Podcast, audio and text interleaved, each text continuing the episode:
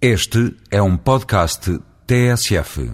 Agora a rubrica Voz Europa. Anualmente, a Comissão Europeia fixa cotas totais admissíveis de captura para os Estados-membros no âmbito da política comum de pescas. No espaço Voz Europa, o eurodeputado Paulo Casaca esclarece em que consistem os chamados TAC. Cientificamente tem que se calcular qual é que é o estoque, qual é que é a mortalidade natural, qual é que é a mortalidade eh, máxima que não põe em causa a sustentabilidade do estoque. É basicamente isso. E depois, a partir daí, tem-se uma taxa, um TAC, não é? A taxa admissível de, de captura.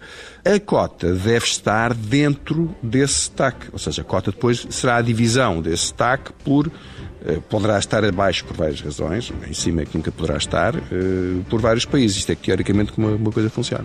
O eurodeputado Paulo Casaca no Voz Europa na TSF.